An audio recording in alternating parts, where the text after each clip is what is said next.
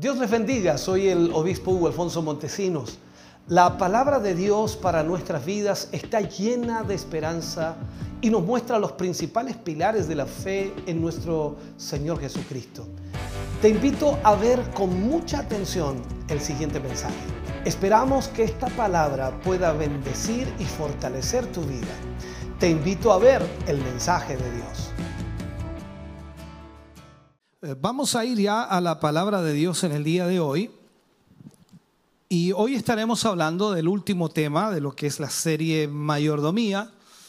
Eh, no porque no haya más temas, sino porque cerraremos la serie con este tema de hoy. Sería la lección número 9. Y vamos a hablar en el día de hoy del Hijo de Dios y su vida espiritual. El Hijo de Dios y su vida espiritual. Hay muchas otras áreas de lo que es eh, la mayordomía, pero hemos estado hablando de algunos puntos los cuales eh, creemos eh, necesarios e importantes, sobre todo en el tiempo que estamos viviendo. Por eso es que es relevante que usted también ponga mucha atención. El Hijo de Dios y su vida espiritual. Hebreos capítulo 10, versículo 22 al 25.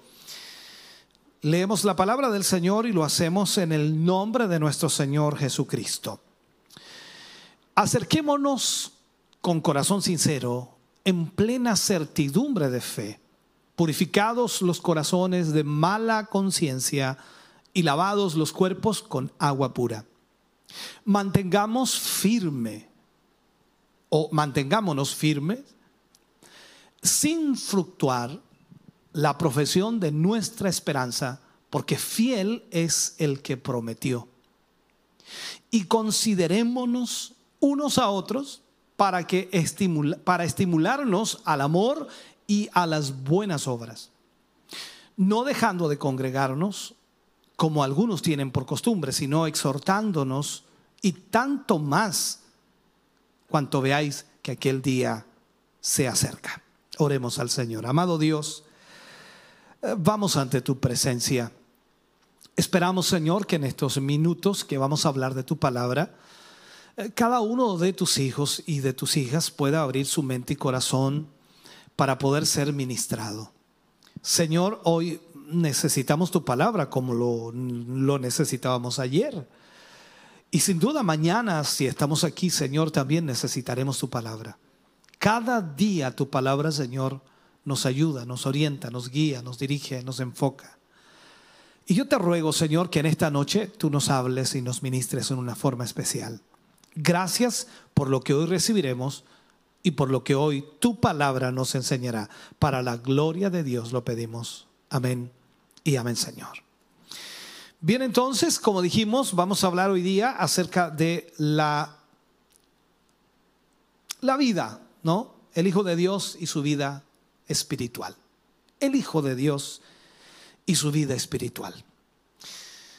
En la vida secular, en la vida cotidiana que todo ser humano tiene, existen muchas actividades, y es verdad, muchas actividades. Muchas de ellas son importantes, pero el Hijo de Dios siempre debe ser sabio en no cambiar, como también la Biblia lo enseña en la experiencia ¿no? de Jacob y de Esaú, no cambiar un plato de lentejas por las bendiciones del Señor. Es decir, debemos poner, y esto es importante, debemos poner atención en crecer en la gracia de Dios. Todo tiene que ser por medio del contacto diario con Dios o la relación diaria que tengamos con el Señor y sobre todo, por supuesto, en el servicio a Él. El Hijo de Dios debe tener tiempo para congregarse con los hermanos, para tener la coinonía, la comunión con ellos, tiempo para escuchar la palabra de Dios, eh, para estar en el culto, asistir a las reuniones de oración, participar, por supuesto, en la obra del Señor de la mejor manera posible.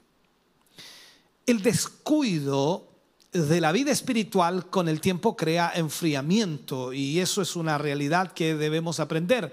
Eso también crea una oportunidad para que el diablo destruya su vida, tal como el apóstol Pablo, por supuesto, Pedro lo habla. Pedro habla acerca de esto. En segunda de Pedro capítulo 3 versículo 18 dice, "Antes bien, creced en la gracia y el conocimiento de nuestro Señor y Salvador Jesucristo. Entonces la vida cristiana se cultiva mediante cuatro cosas vitales. Podríamos mencionar estos cuatro puntos elementales, fundamentales, principales, en fin, podríamos enfocarlo de esta manera. Primero, la, la vida cristiana, hermano querido, se cultiva a través de la lectura de la Biblia leyendo la palabra del Señor. O sea, constantemente nosotros debemos leer la palabra del Señor. Ahora, depende donde la lea usted.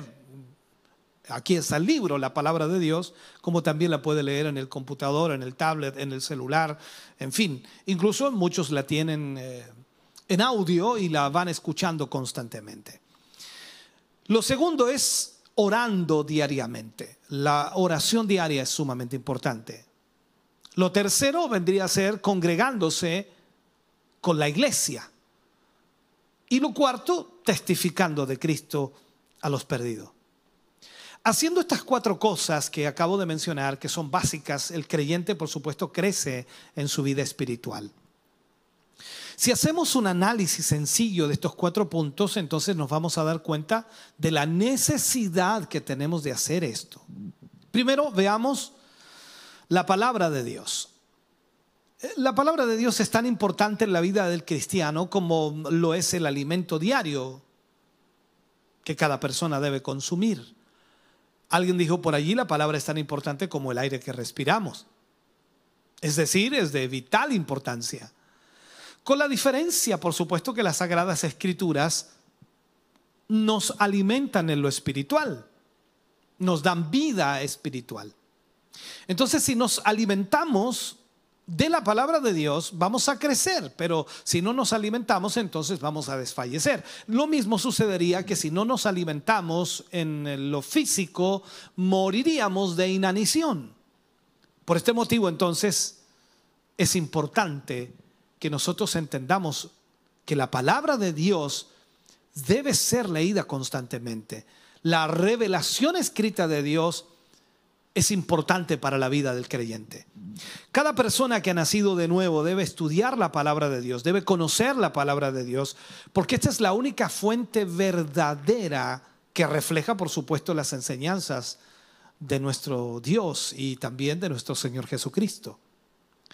Ciertamente, esta revelación fue escrita por hombres, pero completamente inspirada eh, por Dios y así lo, declaró Pablo a Timoteo. Recordemos en 2 de Timoteo, capítulo 3, versículos 16 y 17, dice, toda la escritura es inspirada por Dios y útil para enseñar, para redarguir, para corregir, para instruir en justicia, a fin de que el hombre de Dios sea perfecto, enteramente preparado para toda buena obra. O sea, su palabra en sí tiene autoridad.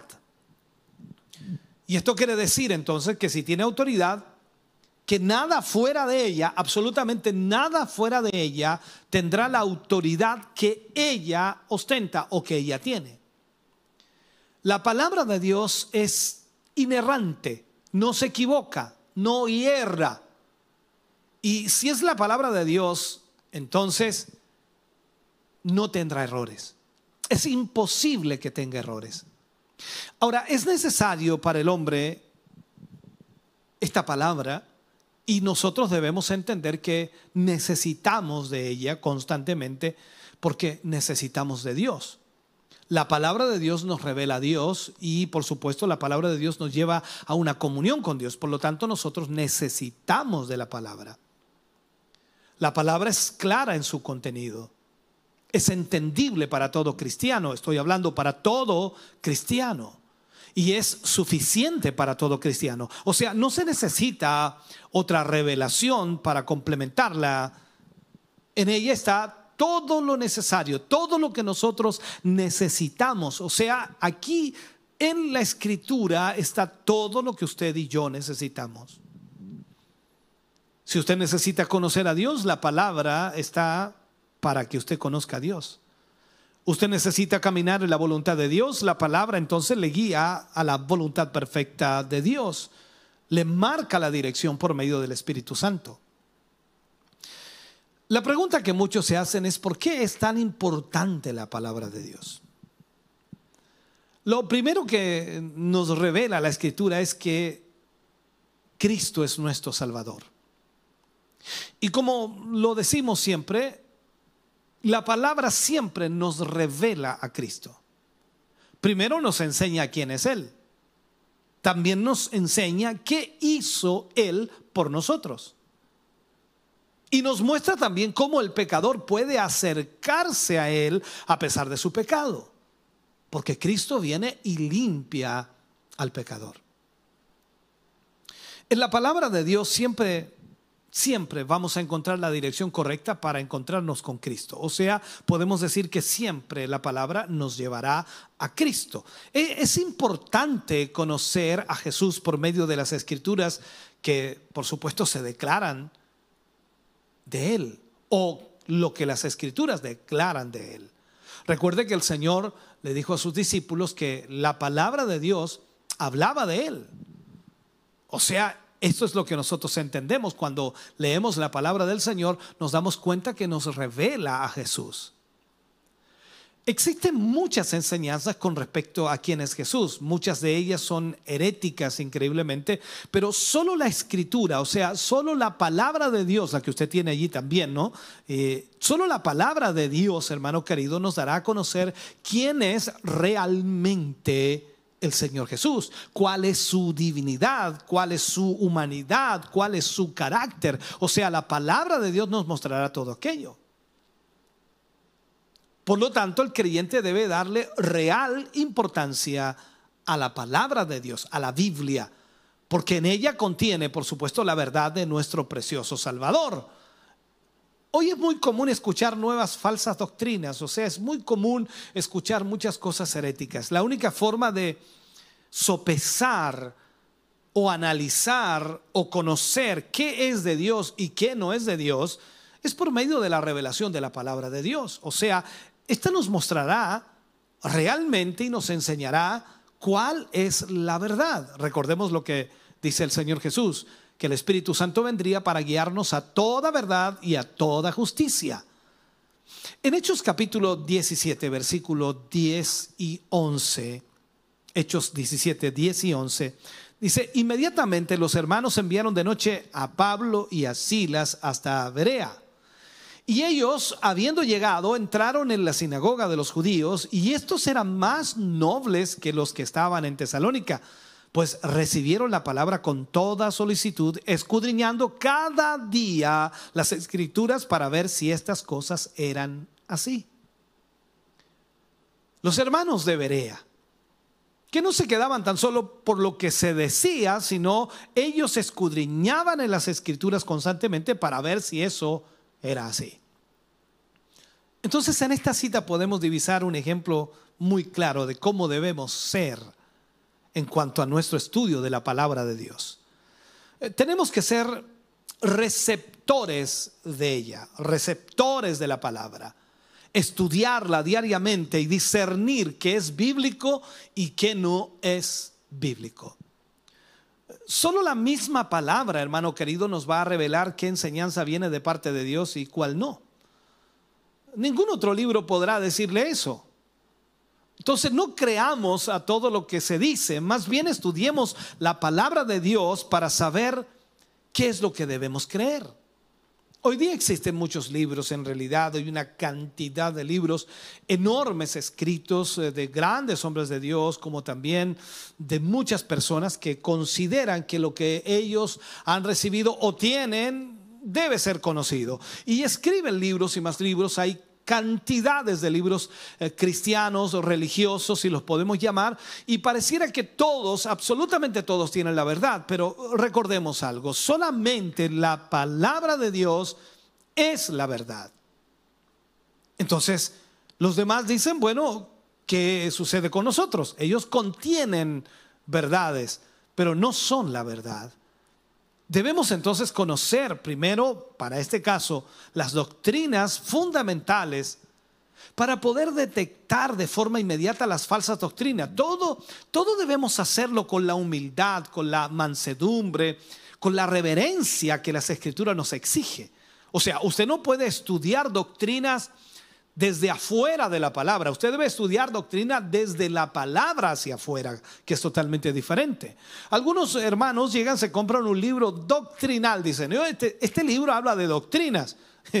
Y yo le digo, ¿y este libro de qué habla? Entonces se dice, pero es que me cuesta entenderlo ahí. Pero hermano, si no estudias este libro, si no lees la palabra de Dios y te pones a estudiar libros que aparentemente hablan o citan la escritura, con contextos totalmente distorsionados, nunca vas a conocer la verdad. Necesitamos estudiar la palabra de Dios y desde la palabra de Dios hacia afuera ver todo lo demás, pero no desde afuera hacia adentro. Hoy el mundo está siendo dominado por distintas filosofías humanistas y la palabra de Dios ha sido pisoteada. Incluso han tratado de ocultarla, esconderla, o es otra palabra la que debo usar ahí, ¿no? Uh, de taparla, por decirlo así, para que no alumbre como la verdad absoluta. Y este siempre ha sido el propósito de Satanás, engañar al mundo e incluso a los creyentes, engañarlos. Entonces para esto tenemos que tener cuidado y usar como defensa la espada del Espíritu, la cual es poderosa. Recordemos lo que dice Pablo en Efesios capítulo 6, versículo 17. Tomad el yelmo de la salvación y la espada del Espíritu, que es la palabra de Dios. Yo sé que hay muchas razones que denotan la importancia de la palabra de Dios y la verdad, necesitamos de la influencia de la palabra en la vida de cada creyente. Pero siento que estos puntos son esenciales en nosotros. Y debiéramos nosotros manejarlos o, entenderlos o comprenderlos o vivirlos. Todos necesitamos de la palabra de Dios. Sin ella es imposible vivir. Como lo decíamos al principio de este punto, es como el aire que respiramos. Si dejamos de respirar, nos morimos. Si dejamos de comer, es como el alimento. Si dejamos de comer, también morimos de inanición. O sea, debemos crecer en la gracia. Pero esto solo se puede obtener si, si elevamos el estudio de la palabra de Dios como la única y exclusiva prioridad. Si entendemos que el estudio de la palabra de Dios es absolutamente necesario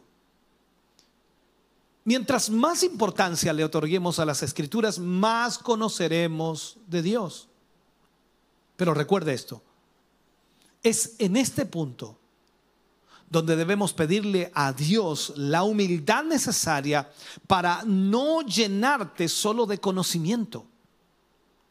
Esto no se trata de conocer sino más bien llenarte de conocimiento para vivir en sabiduría, para aplicar la palabra que por supuesto está allí. Cuando, cuando logres esto, vas a compartir la importancia de la palabra de Dios con tus hermanos. No vas a estar discutiendo con tus hermanos, no vas a estar eh, haciendo apologética con tus hermanos, sino que tú vas a estar compartiéndoles la palabra de Dios a tus hermanos para que de esta forma puedan ser edificados. Porque la palabra de Dios debe ser para edificación, o sea, para edificarnos unos a otros y así todos podamos crecer juntos en el conocimiento del Dios verdadero. Cuando alguien se llena de solo conocimiento y no práctica, lo único que hace es discutir, pelear. Lo otro que debemos hacer, como decíamos que son cuatro puntos, el segundo es la oración, orar diariamente. La relación de un cristiano con Dios es, en cierto modo, igual que otras relaciones. Lo podemos poner eso como ejemplo. O sea, pasamos tiempo con los que realmente valoramos. Eh, cuanto más tiempo pasamos eh, juntos, más cercanos nos volvemos o nos sentimos con aquellas personas que pasamos tiempo. mientras más importancia le demos nosotros a la relación con Dios, más tiempo querremos pasar con Él, aprendiendo acerca de Él, diciéndole lo que piensa, por supuesto usted, pidiéndole usted mismo sabiduría y pidiéndole ayuda, intercediendo por los demás, orando por aquellos que necesitan de Dios. La oración, hermano querido, se encuentra en toda la Biblia, desde Adán en el comienzo, conversando con Dios en el jardín de Edén, hasta que Juan recibió la revelación de Jesús. En toda la Biblia está la oración. Y Dios espera que, por supuesto, lo llamemos a Él. Cuando, cuando usted ora, puede comenzar reconociendo quién es Dios. Y usted y yo sabemos que Dios es el creador del universo. Él es el que inició absolutamente todo.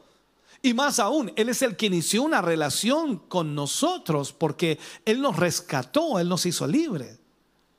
Cuando vamos al libro de Colosenses en el capítulo 1, versículo 13 y 14, dice, Él nos libró de la potestad de las tinieblas y trasladado al reino de su amado Hijo, en quien tenemos redención por su sangre, el perdón de pecados. O sea, gracias a Jesús tenemos acceso a Dios a través de la oración. Cuando vamos al libro de Hebreos capítulo 4, versículos 14 al 16, dice, por tanto, teniendo un gran sumo sacerdote que traspasó los cielos, Jesús, el Hijo de Dios, retengamos nuestra profesión. Porque no tenemos un sumo sacerdote que no pueda compadecerse de nuestras debilidades, sino uno que fue tentado en todo según nuestra semejanza, pero sin pecado. Acerquémonos pues, dice, confiadamente al trono de la gracia para alcanzar misericordia y hallar gracia para el oportuno socorro. Entonces cuando ores, puedes decirle a Dios, hermano querido, lo que te preocupa. Permitirle incluso a Dios que te hable sobre eso y al mismo tiempo quite cualquier carga que hay en tu vida. Pedro habla y dice en primera de Pedro capítulo 5 versículos 6 y 7, hablando Pedro aquí, dice, humillaos pues bajo la poderosa mano de Dios, para que Él os exalte cuando fuere tiempo, echando toda vuestra ansiedad sobre Él, porque Él tiene cuidado de vosotros, porque Él tiene cuidado de vosotros. Ahora entendamos esto. En Filipenses capítulo 4, versículos 6 y 7, Pablo habla y dice, no, por nada estéis afanosos, si no sean conocidas vuestras peticiones delante de Dios en toda oración y ruego con, con acción de gracias. Y la paz de Dios, que sobrepasa todo entendimiento, guardará vuestros corazones y vuestros pensamientos en Cristo Jesús. ¿Qué está diciendo Pablo? Que podemos darle a Dios nuestras preocupaciones diariamente y confiar en que Él cuidará de nosotros. ¿Me estás oyendo? Podemos entregarle, darle nuestras preocupaciones diariamente al Señor y Él cuidará de nosotros. Cuando ores puedes decirle a Dios lo que lo que sientes, lo, lo agradecido que estás por lo que Él ha hecho en tu vida, por lo bueno que Él ha sido, por lo misericordioso que Él ha sido. ¿Sabe? Hay varios salmos que muestran el amor y también la acción perdurable de Dios. El salmista escribe en el Salmo 118, dice, den gracias al Señor porque Él es bueno. Su gran amor perdura para siempre. Den gracias al Señor porque Él es bueno. Su gran amor perdura para siempre. Entonces cuando oramos, reconocemos quién es Dios, tenemos comunión con Él para desarrollar intimidad. Lo que hacemos es cederle el, el control de nuestras vidas a Dios y por supuesto a través de eso ganamos paz. Estas son cosas que deberíamos hacer diariamente. La oración es una forma de acercarse a Dios. Cuando nos acercamos a Él, hermano querido, Él se acerca también a nosotros. Entonces la oración también es parte de la armadura espiritual que nos da. La oración como yelmo. La oración es un privilegio, es una herramienta que Dios nos ha dado para que podamos estar en comunión con Él, en una relación íntima con Dios. Entonces la oración diaria, hermano querido, nos da la oportunidad de compartir todos los aspectos de la vida que cambia, por supuesto, diariamente. Todo eso lo hará el Señor. De hecho, las cosas, las cosas pueden ir de mal en peor en un tiempo muy corto. Y eso lo sabemos por experiencia. A veces las situaciones cambian rápidamente, pero increíblemente el amor de Dios sobre nuestras vidas, por nuestra comunión con Él, Dios se glorifica. Dios nos llama, hermano querido, a que le presentemos nuestras preocupaciones para que Él disponga y para que tengamos su bendición. Recordemos que el mismo Señor Jesús dijo, venid a mí todos los que estéis trabajados y cargados, que yo os haré descansar. Él también nos llama a que compartamos nuestra alegría y también nuestros triunfos con Él a través de la oración.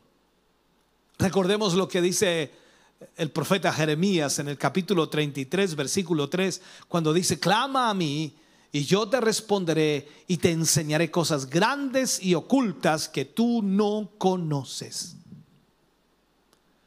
Dios quiere que le clamemos para que pueda responder a nuestras oraciones.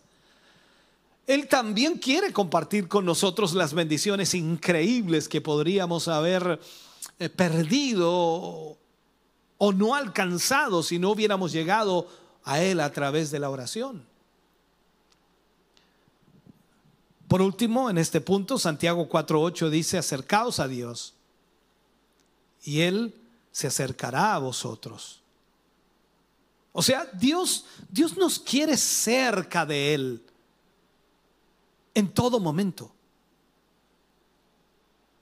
Todos estos beneficios, hermano querido, de la oración son maravillosos. Pero quizás la pregunta es, ¿Por qué no orar todos los días si tenemos tantos beneficios? ¿Por qué muchos no oran si tiene tantos beneficios? Lo tercero que marcábamos era el congregándose en la iglesia. Los tiempos que vivimos, hermano querido, son los días complicados y conflictivos de alguna manera y los tiempos a los que se refiere la escritura en cuanto a que el amor de muchos se enfriará, creo que este es el tiempo que estamos viviendo.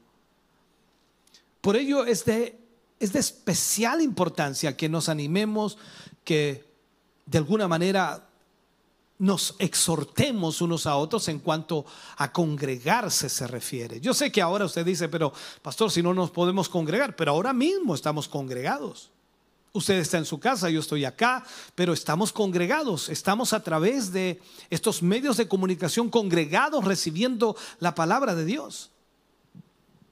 Hebreos capítulo 10, versículo 25 dice, no dejando de congregarnos, como algunos tienen por costumbre, sino exhortándonos y tanto más cuanto veáis que aquel día se acerca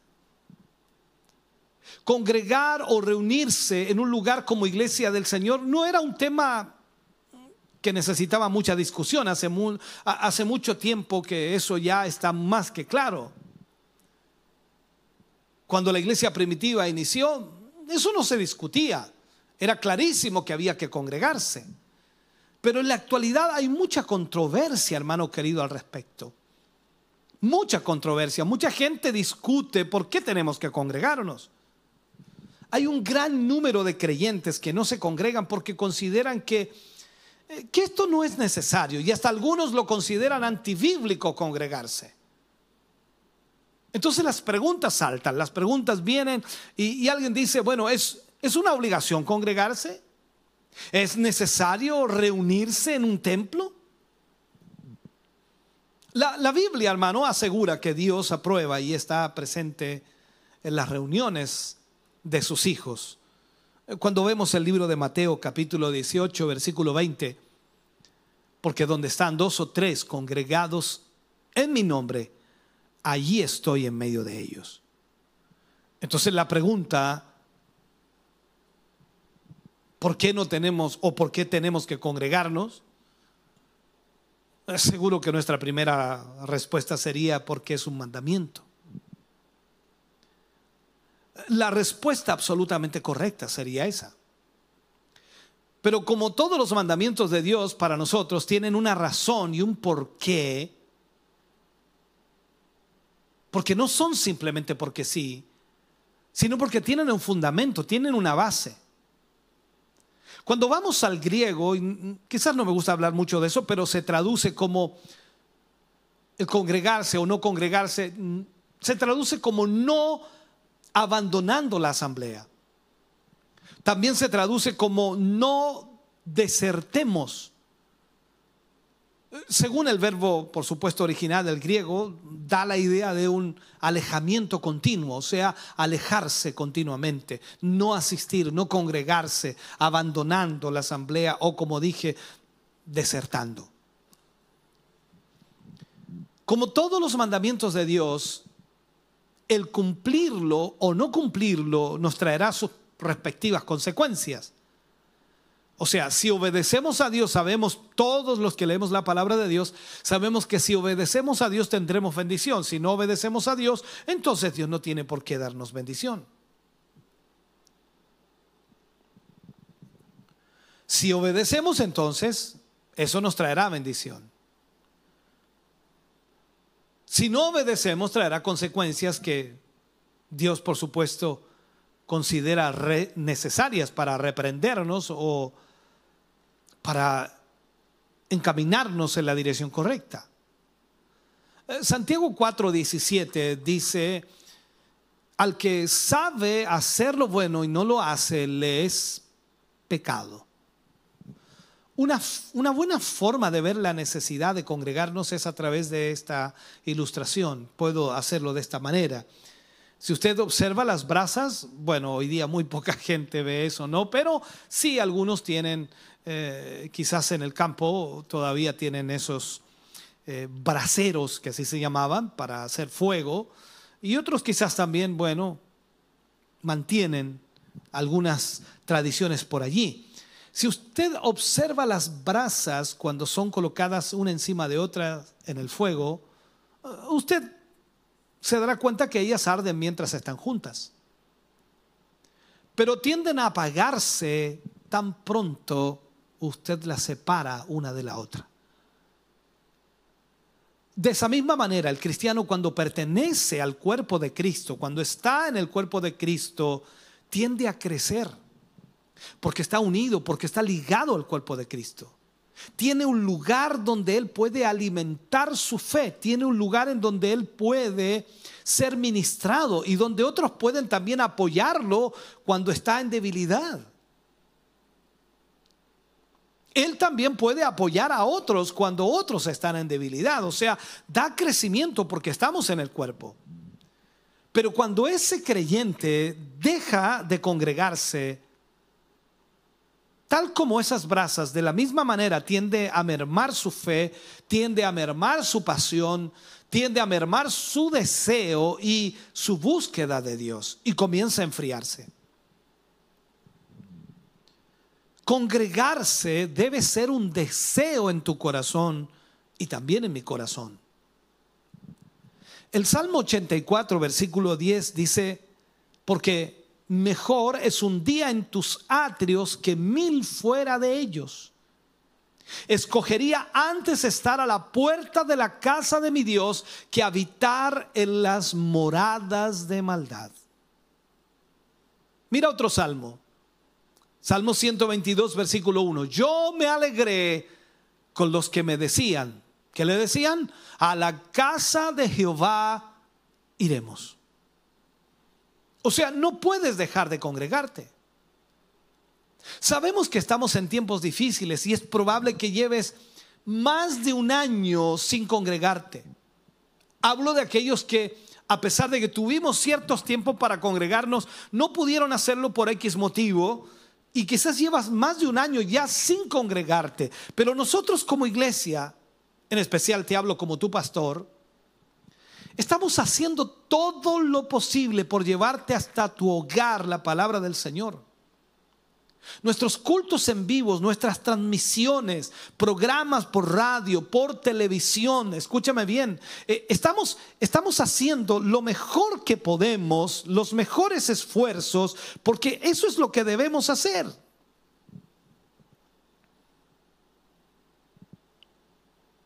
Eso es lo que debemos hacer.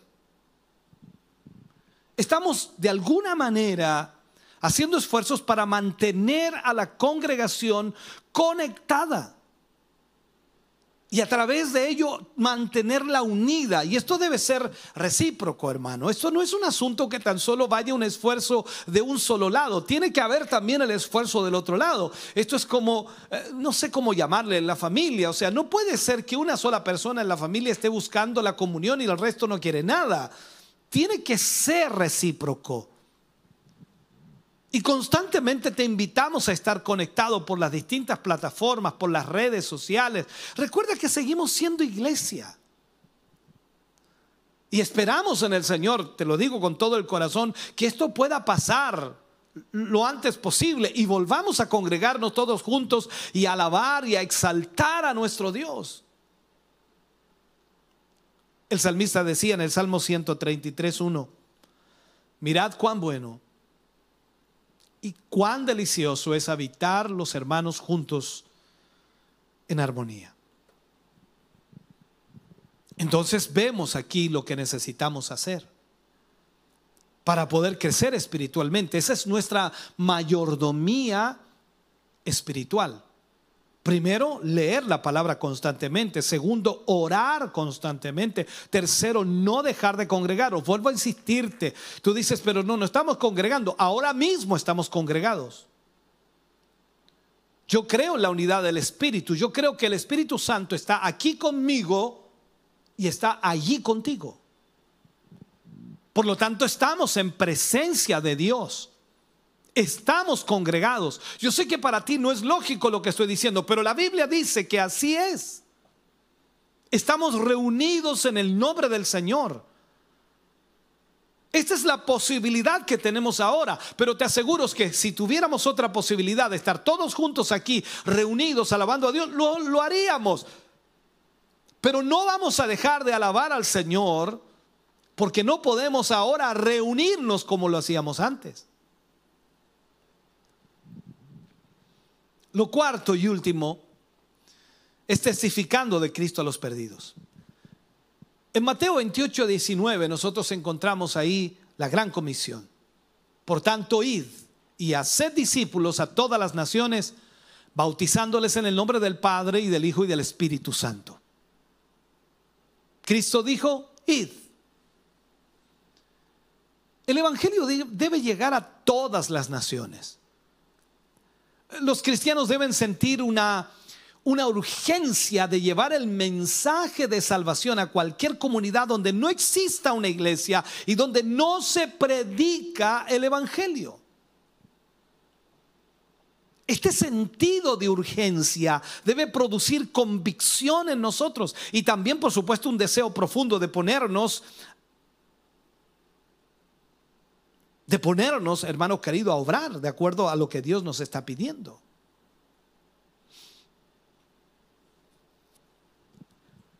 Debemos entonces predicar el Evangelio para que el reino de Dios sea extendido sobre la tierra. Esto sería a trabajar en la viña del Señor. O sea, tenemos que ponernos a trabajar en la viña del Señor. La Biblia enseña que debemos siempre estar prestos para dar testimonio acerca de nuestra fe en Cristo Jesús. Por supuesto, nosotros debemos compartir el mensaje de salvación con las personas en nuestras propias comunidades. Y vuelvo a insistir, Cristo dijo, id. Esto incluye ir primero a nuestros vecinos cercanos. Dios promete muchas bendiciones para todo aquel que sale en busca de las almas que andan enredadas en el pecado, que están en la maldad. Mira lo que dice Santiago capítulo 5 versículo 19 y 20. Dice, hermanos, si alguno, si alguno de entre vosotros se ha extraviado de la verdad y alguno le hace volver, sepa que el que haga volver al pecador del error de su camino, salvará de muerte un alma y cubrirá multitud de pecados.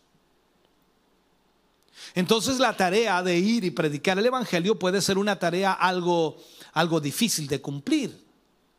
Sin embargo, la realidad es que hacer discípulos enseñándoles a practicar todas las cosas que Jesús nos enseñó es una tarea mucho más complicada todavía. Mucho más complicada que presentar tan solo el Evangelio del Señor. De hecho, ¿sabe? Sería imposible si no fuera por la promesa de Jesús. ¿Cuál es la promesa del Señor? Yo estoy con vosotros todos los días hasta el fin del mundo. Cristo dijo que nosotros debemos enseñarle a las naciones todo lo que Él nos enseñó. En este sentido, entonces, los buenos mayordomos del Evangelio anuncian todo el consejo de Dios. Si hay algo que los cristianos deben acostumbrarse a hacer es dar testimonio de Cristo. Solo, solo quienes viven vidas santas, vidas en comunión con Dios, vidas de acuerdo a la palabra de Dios, pueden dar un testimonio realmente poderoso y eficaz para Cristo. Un testigo, recuerde, ese testigo que no vive una vida santa es nada más que un metal que resuena. Para poder testificar eficazmente es necesario vivir una vida de santidad.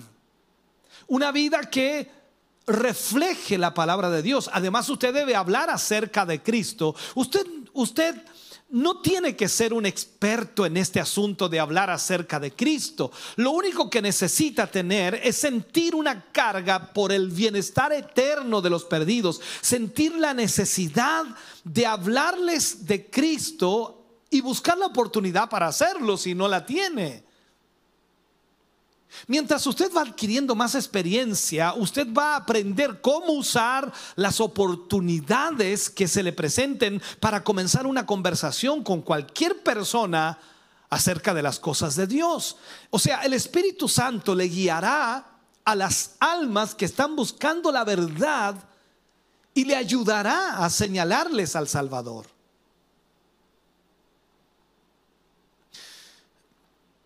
Déjeme cerrar con este mensaje. La pregunta sería aquí, ¿qué tipo de embajador es usted para Cristo? ¿Es usted un embajador indiferente? ¿No haciendo mucho y escondiéndose en medio de una congregación grande?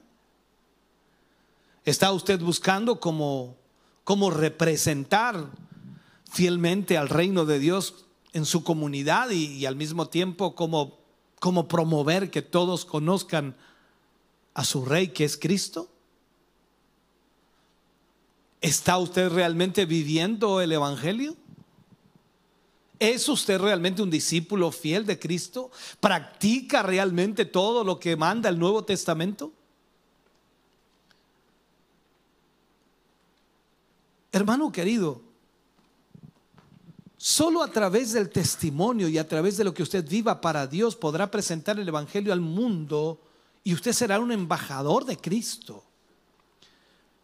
Nosotros tendremos que dar cuenta por nuestra mayordomía del Evangelio al Señor, tal como Pablo lo dice. Y él habla en Primera de Corintios capítulo 9 versículo 16 y dice, pues si anuncio el evangelio, no tengo por qué gloriarme porque me es impuesta necesidad. Y hay de mí si no anunciare el evangelio. Ser mayordomo del evangelio, hermano querido, es un privilegio sagrado, es algo extraordinario. Si manejamos mal el mensaje del Evangelio, entonces incurriremos en un error y la ira del Dios omnipotente estará sobre nosotros. Por eso tenemos que decir que Dios nos ayude a ser embajadores fieles, que Dios nos ayude a ser embajadores leales, llevando el mensaje de la salvación a este mundo perdido. ¿Para qué? Para que muchos sean salvos antes de que sea demasiado tarde. cada creyente, cada cristiano ha sido enriquecido de muchas maneras. Y la administración cuidadosa de cada una de estas riquezas espirituales traerá bendición y crecimiento en la vida de los hermanos y de nuestra familia. Pero por sobre todas las cosas, la mayordomía fiel de cada una de estas cosas es para glorificar al Señor.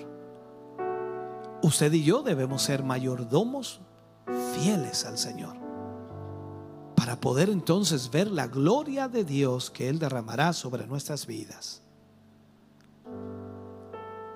Hoy acabamos de ver, hermano querido, el Hijo de Dios y su vida espiritual usted tiene una gran responsabilidad. Todos la tenemos. Les invito a orar. Padre, en el nombre de Jesús, vamos ante su presencia en esta hora, Señor, agradeciendo, Señor, esta palabra que usted nos ha entregado. Gracias por hablarnos, por ministrarnos. Gracias, Señor, porque su palabra siempre trae bendición a nuestras vidas. Bendiga a su pueblo, a su iglesia, a sus hijos que han oído, que han escuchado de ella. Que puedan, Señor, absorber esta palabra, retener esta palabra y ponerla por obra, ponerla en práctica. En el nombre de Jesús pedimos su bendición. Amén y amén, Señor. Estamos contentos de que hayas visto y escuchado este mensaje.